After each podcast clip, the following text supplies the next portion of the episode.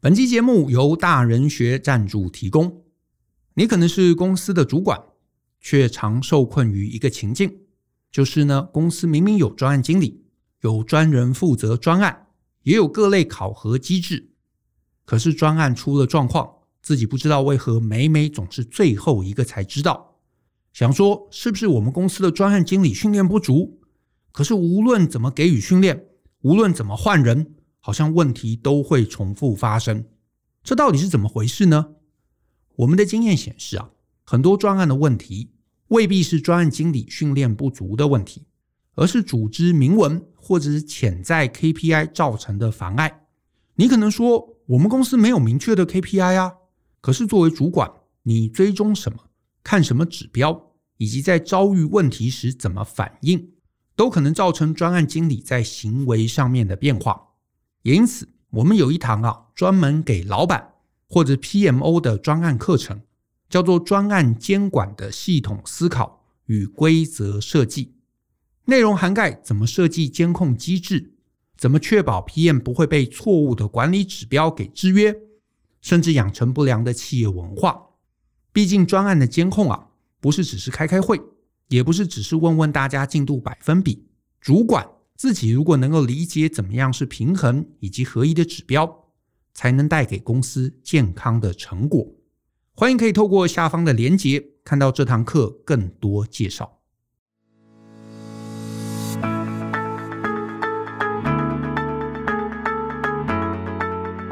欢迎收听大人的 Small Talk，这是大人学的线上广播节目。我是 Joe 张国阳，大人学啊是个分享成为成熟大人必备学问的知识平台。我们长期分享职业发展、人际沟通、个人成长、商业管理以及两性关系等等的相关人生议题。那欢迎大家呢可以多多关注。离开学校进入社会之后，对我自己而言啊，我觉得最大的改变就是呢，你可能突然啊多了好几个身份。那我想最主要，大家至少会多两个身份。第一个呢，你可能就是开始上班了嘛，所以你可能成为某个公司的这个职员，然后呢，你手边自然就会有很多工作，你必须是要做好的。可是呢，你同时还会有一个身份，也就是你自己啊，就你自己这个人。那毕竟呢，你除了工作，除了努力工作以外，你一定也会希望能够把自己的人生可以过好。可是呢，除了这个雇员，除了你自己以外，你可能同时也扮演着这个好儿子、好女儿，对不对？或者是好哥哥、好姐姐，然后呢，甚至是一个好的男朋友、好的女朋友等等。总之啊，我是我是这么看了，就是随着我们年纪啊，岁数越来越增长，那其实啊，我们越是会有一部分的这个心力啊，是要操在别人的身上的啊，就是就是越来越要顾及到我们周围的人。那虽然你可能会觉得说，这个好像跟学生时代差不多啊。因为你在学生时代搞不好也很忙碌嘛，也有很多事情要做，要跑社团，要上课，对不对？要交作业等等等等。可是呢，我觉得这个学校跟出了学校还是有一个本质上的一个差异，就是呢，我们在学校的时候啊，学校的老师多半还是会这个耳提面命的来提醒啊，就是哎，同学啊，下周我们要交报告喽啊，或者同学啊，我们这个期末考快要到了，要开始读书喽。而且呢，在学校。毕竟啊，周围的人跟我们的作息其实都还蛮接近的，对不对？因为同班同学嘛，他们也是要交报告，也是要读书，也是要期末考。所以呢，你在学校的时候啊，你通常大概就是跟着大家的作息过活，对不对？就是也不会错到哪里去。你发现大家开始做报告，那你就跟着开始做；大家开始准备期末考，你也就开始念书。反正啊，你身边总会有那些比较用功的人，他们会记得，他们会提醒。所以在学校的时候啊。多少真有一点那种天塌下来啊，会有那个人顶着的感觉。可是啊，上班之后，我觉得就大不一样。很多人呢，上班之后会觉得这个最不适应的地方，就是呢，老板虽然呢会交办我们工作，可是呢，老板不会像这个以前的老师教授一样，时时刻刻的提醒我们。就是常常是这个最后一刻，哎，老板忽然来问，哎，那个什么东西做好没有？然后你说，哎，怎么怎么中间都没有提醒我，对不对？然后呢，那你除了老板以外，你的周围、你的同事，其实往往也仰赖我们来完成工作，也会来找我们去做一个这个资源上面的一个需求啊。比方说，有人可能说：“哎，就那个有某某表单啊，你能不能帮我做一下，对不对？或者是有人来问你说，哎，之前那个设计资料，你能不能提供一下？甚至是这个客户，他可能写了 email 啊，打了电话来问这个某些事情的一个进度状况啊，甚至是这个会议中啊，有时候聊着聊着，忽然，哎，老板也好，或者同事也好，甚至别的部门，哎，讲到一个什么事情，就有一个新的待办事项可能掉到我们的头上。然后呢，大家都在忙不同的事情，然后呢，也没有人跟我们可能作息很相近，所以呢，在公司里头啊，除非你是那个真的很大的公司，你只负责一个小事情，不然的话，几乎没有人会不断的来提醒我们什么事情。然后呢，不管是老板，不管是同事，好，不管是客户，当他交办一个事情，等他再来问进度的时候，往往已经是 deadline，甚至是你知道已经超过 deadline。所以呢，这个时候如果你才想起来说啊，对，我忘记了那个没有做，那等着我们的几乎都是责备，都是挨骂。这个其实我觉得也是很多新鲜人初入职场之后会觉得不适应的地方，因为再也没有人像过去的教授一样在我们的这个耳边呐不断的提醒啊，不断的这个要我们注意。然后呢，这件事情啊，我觉得更是这个雪上加霜，更让事情变得麻烦的地方啊。在于就是呃，不管是老板或者同事啊，交办我们工作的来源通常还不统一，对不对？你可能会收到这个呃电话啊，或者是有人是 email，有人是 line，甚至 IG、Telegram 啊、WeChat，可能都有各式各样的这个公司里头的人在使用。所以呢，你收到的各种工作的要求、代办事项的要求、档案传输的要求，可能来自于四面八方。啊，然后当然你自己，不管是为了工作或者为了人生，你难免也会在网络之间呢、去搜寻一些资料，比方说，哎，我要办一个新门号，对不对？哪一个那个方案比较划算？或者是呢，哎，我要旅游，我要去订哪个饭店比较优惠啊，比较多好康？甚至我想买一个新手机，买一台新电脑，对不对？那我想要去网络上查查别人的开箱文。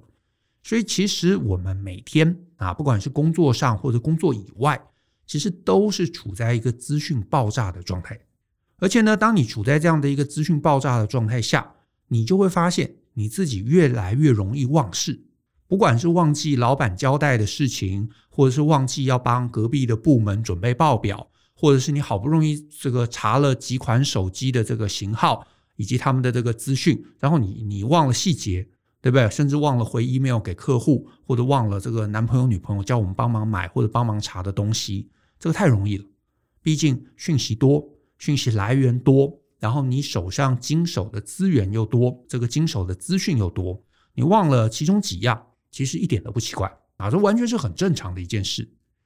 可是呢，虽然这是正常的，可是呢，你随着这个日子啊一天一天的过下去，你就会发现这会变成是一个可怕的恶性循环。怎么说呢？就是一旦呢、啊，你发现自己开始会容易忘东忘西。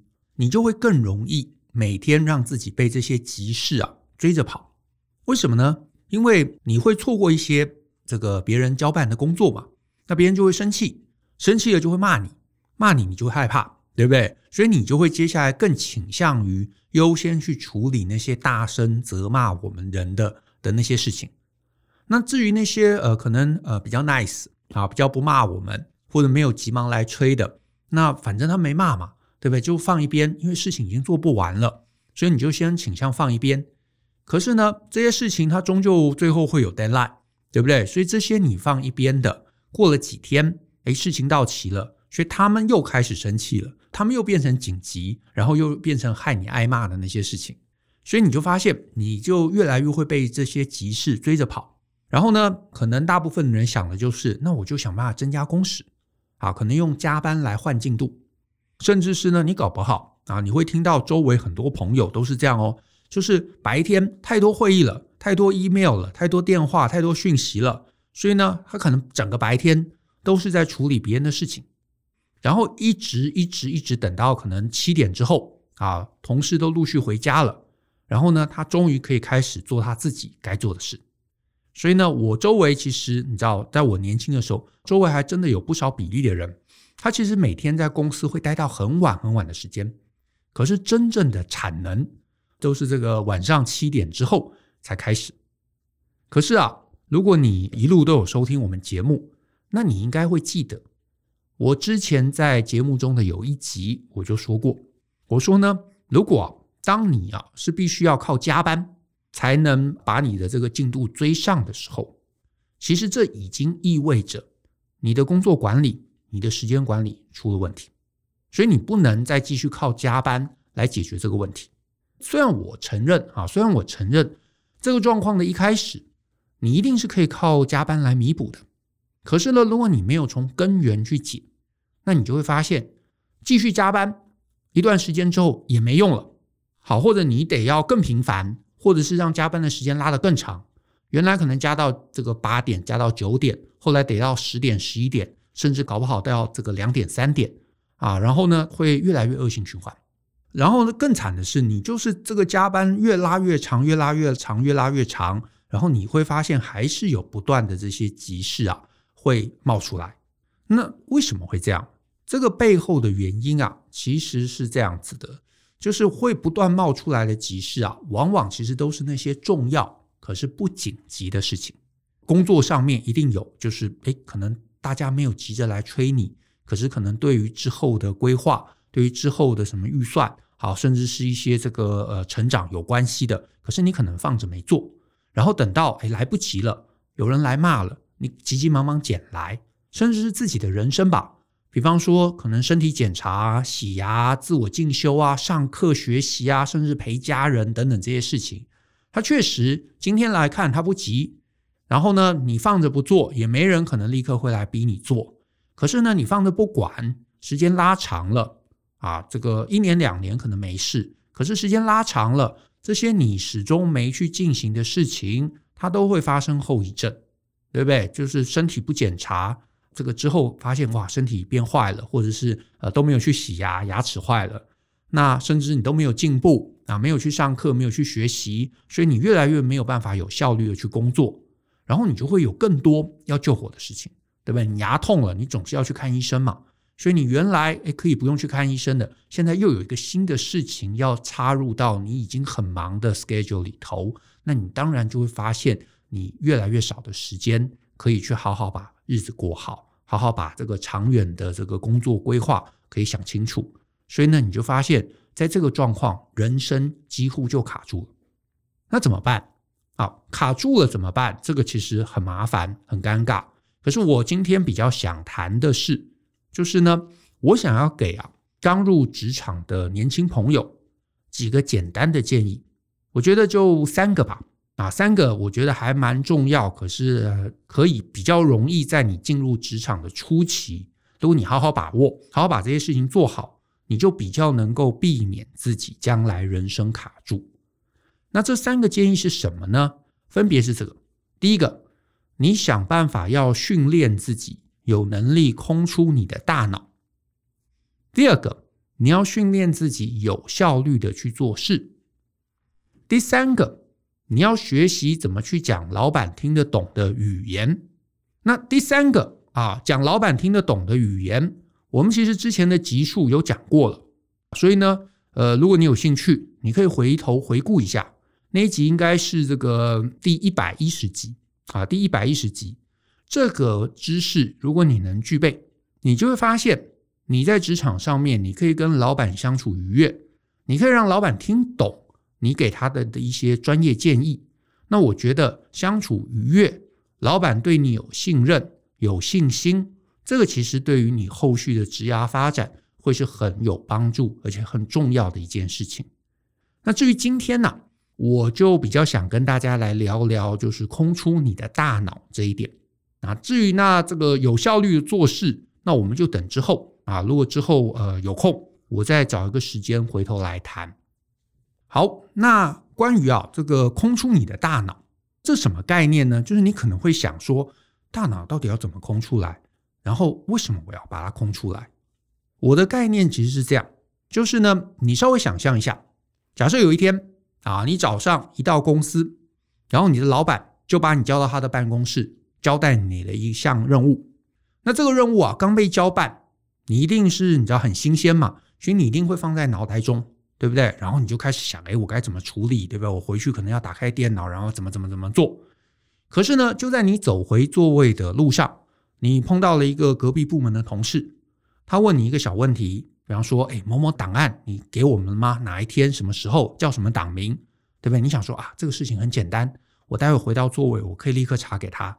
然后呢，等你回到座位，一打开电脑，你就发现，哎，email 跳出通知了，是一个客户来问你这个报价的问题。然后呢，客户是你们的一个大客户，这个大客户好像很重要嘛，好像应该要优先回应。然后呢，正要这个回 email 的时候，你忽然又接到电话，电话是另外一个部门啊，那个部门的同事来找你要资料。那这个资料对方说很急很急，待会开会马上就要用到，所以你就想说，哦，那其他事情先放下，我先处理这个要资料的事情。可是啊，正常上班的环境，你就会发现。这类的事情一直一直如潮水般涌入，对不对？可是呢，涌入到一定程度之后，你心里就会开始害怕哦。为什么？因为你会发现你自己没办法记得所有刚刚从头到尾各式各样的人交办工作的细节。不要说把这些细节记得，光是记得哪个部门谁要什么东西，就已经很不容易了啊。就算你说，哎，我先专注把一件事情做好，再做第二件，再做第三件，再做第四件，你一样在这个过程中，你会提心吊胆，你会充满了不安。为什么？因为你可能就想啊，哎，好像老板早上讲了一个什么东西，那那是什么？我怎么一下想不起来了？所以你一边可能在打报告，一边在想他到底刚刚讲了什么话，然后又记得说刚刚那个客户打来，好像说那个很紧急，我现在打这个报告不先处理他那个报价，这样真的可以吗？然后呢，你就很容易慌乱，你就很容易无法专注。所以呢，我给大部分啊年轻人的一个建议都是：如果可以，你尽量应该在你开始工作的早年啊，甚至是出来工作的 day one，你就开始培养培养自己一个能力是什么？就是写笔记的习惯。因为你开始记笔记啊，或者把所有这些重要的事情能够有条不紊的记下来。你就能够空出你大脑的记忆体，然后当你大脑的记忆体能够被空出来，你其实可以更有效率的工作，你可以更快的完成工作，而且更好的事情是，你再也不会遗忘任何的事情。这个概念是这样子，就是所有之后有人交办工作给你，你就用一个你习惯的方式，把这每一项工作都列成清单。列成清单之后，你当然可以根据重要性。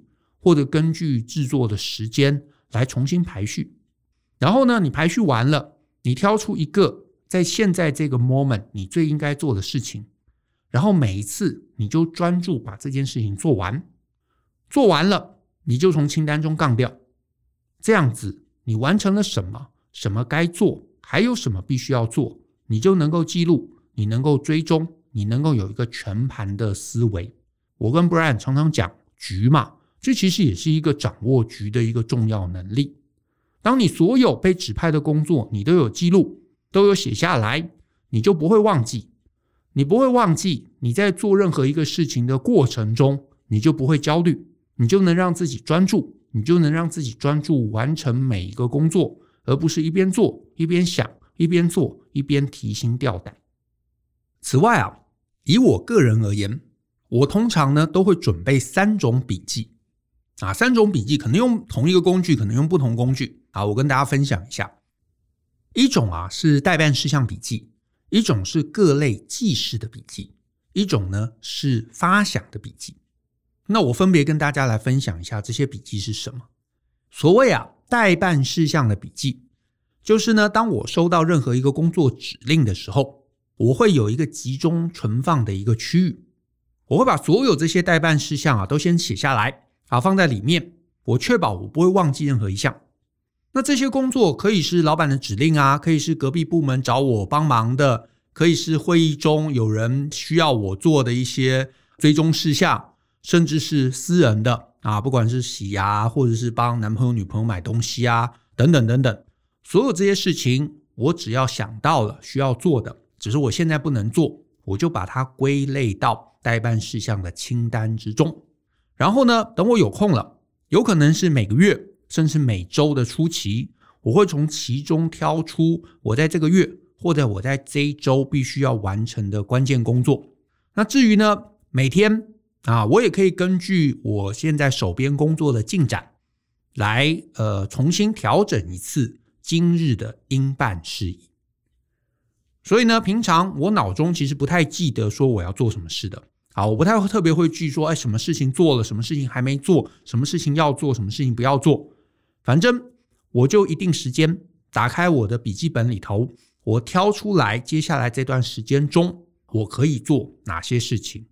甚至是呢，比方说，我今天工作很顺利，我把我原来列的事情一下就做完了，我还有整个下午，那我就又可以从我的待办事项清单中挑出一两个重要可是不紧急的事情来做。那甚至是今天发现哇，这个进度不如预期，啊，进度 delay，那没关系，那我就明天继续，啊，甚至是明天原来想的一些事情，那没办法做，那没关系，那就往后顺延。总之。当我手边有这样的一个待办清单全貌的时候，我每个月或者每一周规划的时候，我也就会开始有意识的告诉自己说：“哎，Joe，你不能只做那些别人来骂你的事情，你要想办法硬塞一两件现在不急，可是对长期人生很重要的工作。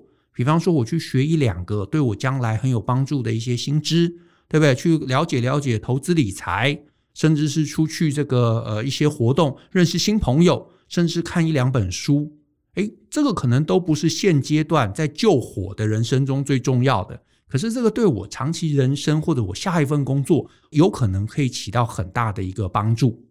人家都说嘛，工作跟生活要平衡。可是所谓平衡，不是说哦，所以我就回家看剧这种事情，而是我要有意识的帮自己放入一些很重要的事情。不管那是学习，不管是读书，不管是健身，哪怕是洗牙或者是健检都好啊。所以呢，你就不能放任自己的人生每天只是去救火，只是去被动的回应别人。你要拿回自己的主导权。可是什么是主导权？主导权就是把所有你在现在这个年纪、现在这个时间你该做可是不紧急的事情，你都列出来。然后根据你每天、每周、每月的状态，然后把这些该做的事情想办法卡进你剩余的时间空档中。你呢，有多有意识的做这件事情，你的长期人生就会多顺利。你如果在年轻的时候没有有意识的好好把这些重要事情卡进去，你就会发现到了一个年纪，你的人生很容易卡关。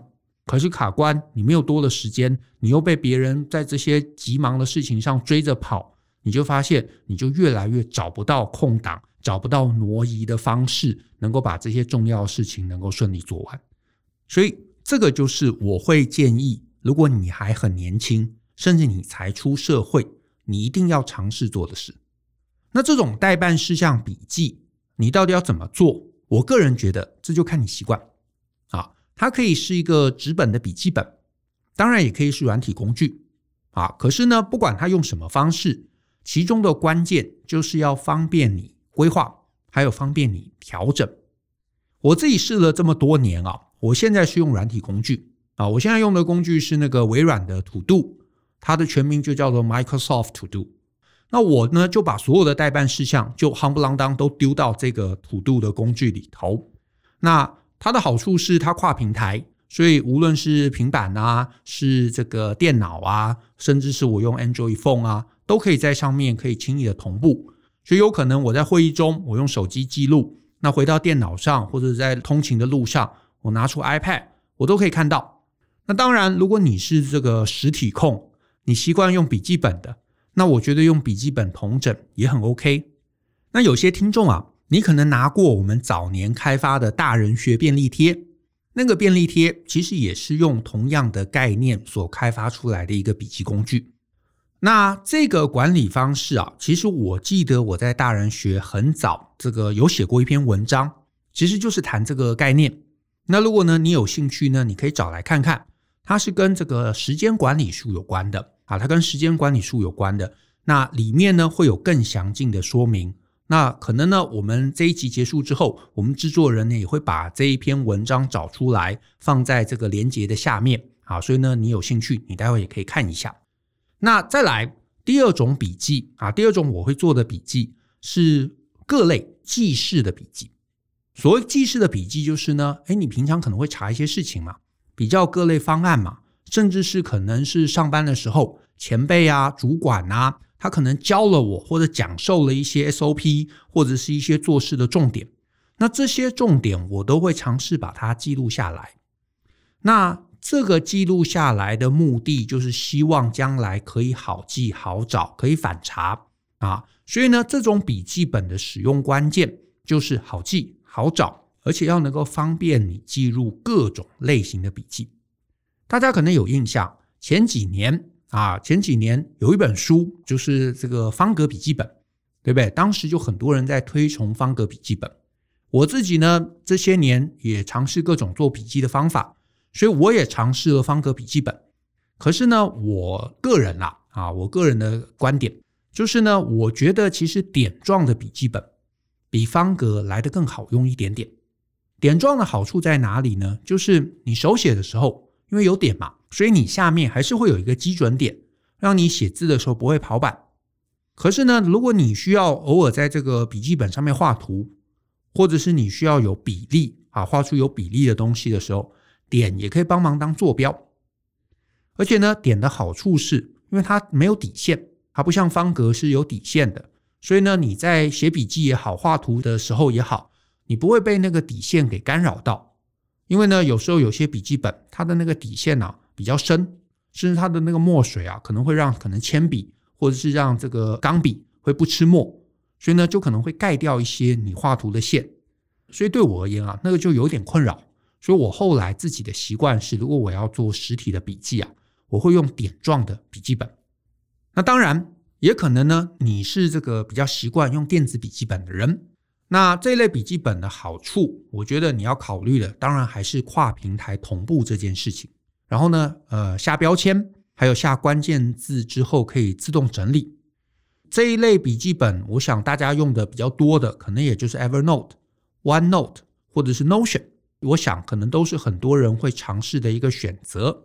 那不管你用哪一个选择。那我觉得关键就是你要持续，你要习惯，把你在职场中、在你生活中各类记事的笔记啊，都有意识的写下来。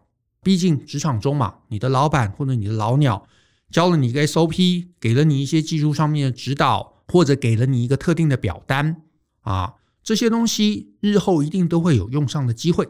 如果你只是听完了，然后说哦，我会了啊，可是下一次没有把细节记得。这一方面，这个东西没有真正变成你的；二来，你的主管、你的老板又要从头教你一遍，他对你的这个信心啊、信赖度也会下降。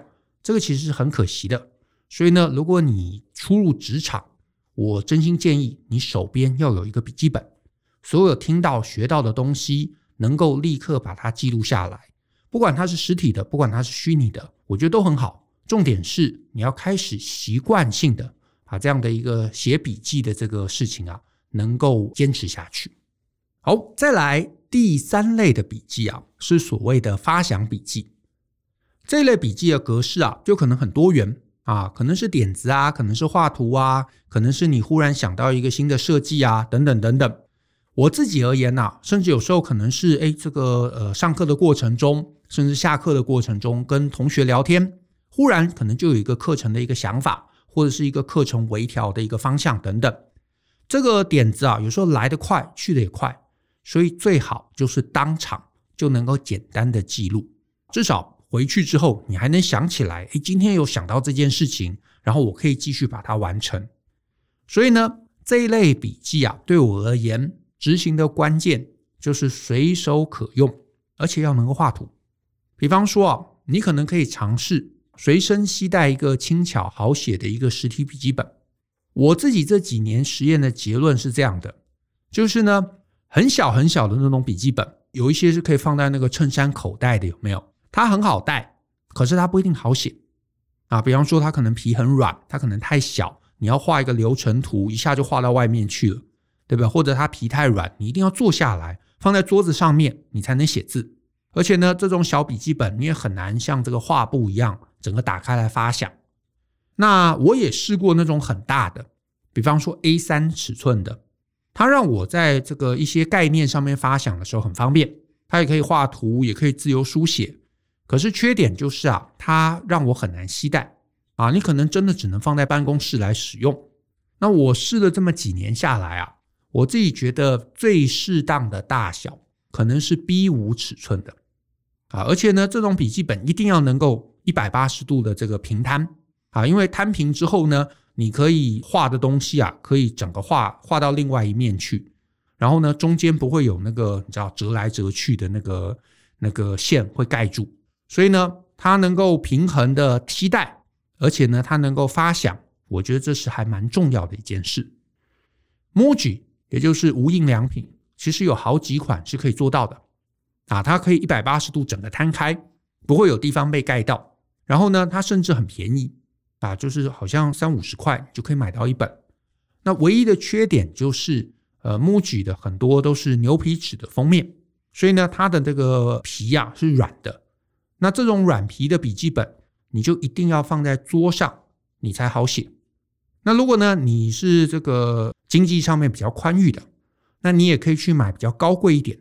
那高贵一点的，我的首选就是 Moleskin 啊，Moleskin 的硬壳笔记本。它虽然重量可能会比 Muji 来的更重一点，可是呢，它是硬壳的。那硬壳的好处就是你可以拿在手上，甚至你放在腿上都很好写。因为有时候出去外面开会。或者你在公司里头开会啊，就是如果你是比较菜的、比较 junior 一点的，你可能是坐在比较后面的位置，所以你的笔记本有时候就必须要放在腿上，对不对？那硬壳的好处是，你在那样的一个状况中，你也可以好好的把笔记记好。那当然，这还有一些附加价值，就是你买一些比较厉害的东西，你有时候去客户那边开会，对不对？东西一拿出来。那懂的人就知道，哎，你做了一个有品味的厉害选择。这其实某种程度也是一个个人品牌，间接让别人知道，哎，其实你是一个有品味的一个上班族。可是呢，如果你不是喜欢实体笔记本的，那我觉得你就选一个啊，你常用、你觉得方便的一个电子笔记本。我自己在电子笔记上面，我是选 OneNote 啊，因为 OneNote 是我试了这么多不同笔记而言。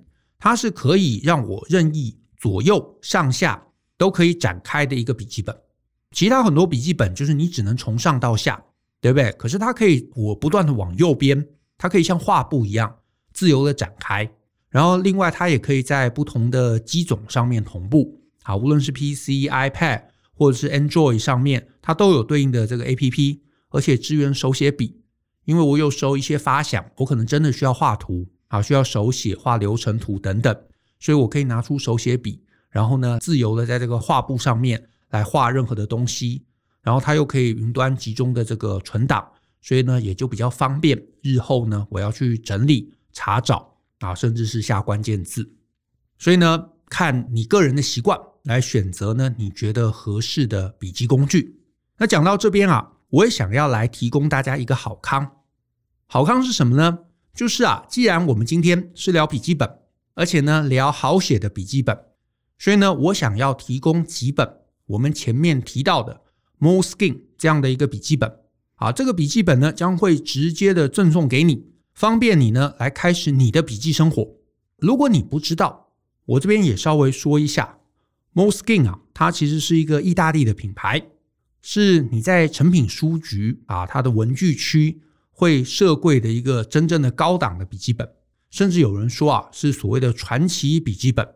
所有有写笔记的人，可能都会认识这个高档货啊。它的内页是用无酸纸制成的。那无酸纸呢，它的好处就是它可以不变质的长期保存。有些人甚至说呢，它可以保存两百年都不会这个变质，不会变黄。那这一次我们在节目中要提供的是大人学跟 Moleskin 联名的这个版本。在这个版本中呢，封面会有我们的 slogan“ 相信思考，勇于改变”的烙印。然后呢，它是 B5 硬皮的尺寸。那里面的纸张呢，则是我前面提到点格的样式。它可以一百八十度完全完美的摊平，所以它非常适合做笔记，非常适合画图，非常适合发想。平常要卖一千零五十块的版本，我们这一次将抽出三本免费送给大家。那你可能会好奇，那要怎么拿到？活动方式是这样，请你呢有兴趣的可以追踪我们 IG 的账号，然后在 IG 提到本集节目的那一个贴文下面来做留言。那步骤在那个贴文里头会有详细的说明，所以呢，请大家呢看着那一则贴文来做回应即可。那我们的 IG 呢，除了会发布每一集 Podcast 的一些重点摘要以外，也会有各种观点的懒人包，还会有一些互动型的企划。所以呢，如果呢你没有要抽，你也可以关注，那对你呢应该也会有一些工作上面或者生活上面的帮助。总之。如果呢，你很年轻，你才出来工作，那我真心建议你要有做这三种笔记的习惯，也就是呢，代办事项笔记、各类记事的笔记，还有发想的笔记。这些习惯啊，尤其这些做笔记的习惯，你能够养成，你就会比你同年龄的人占据更多职场的竞争优势。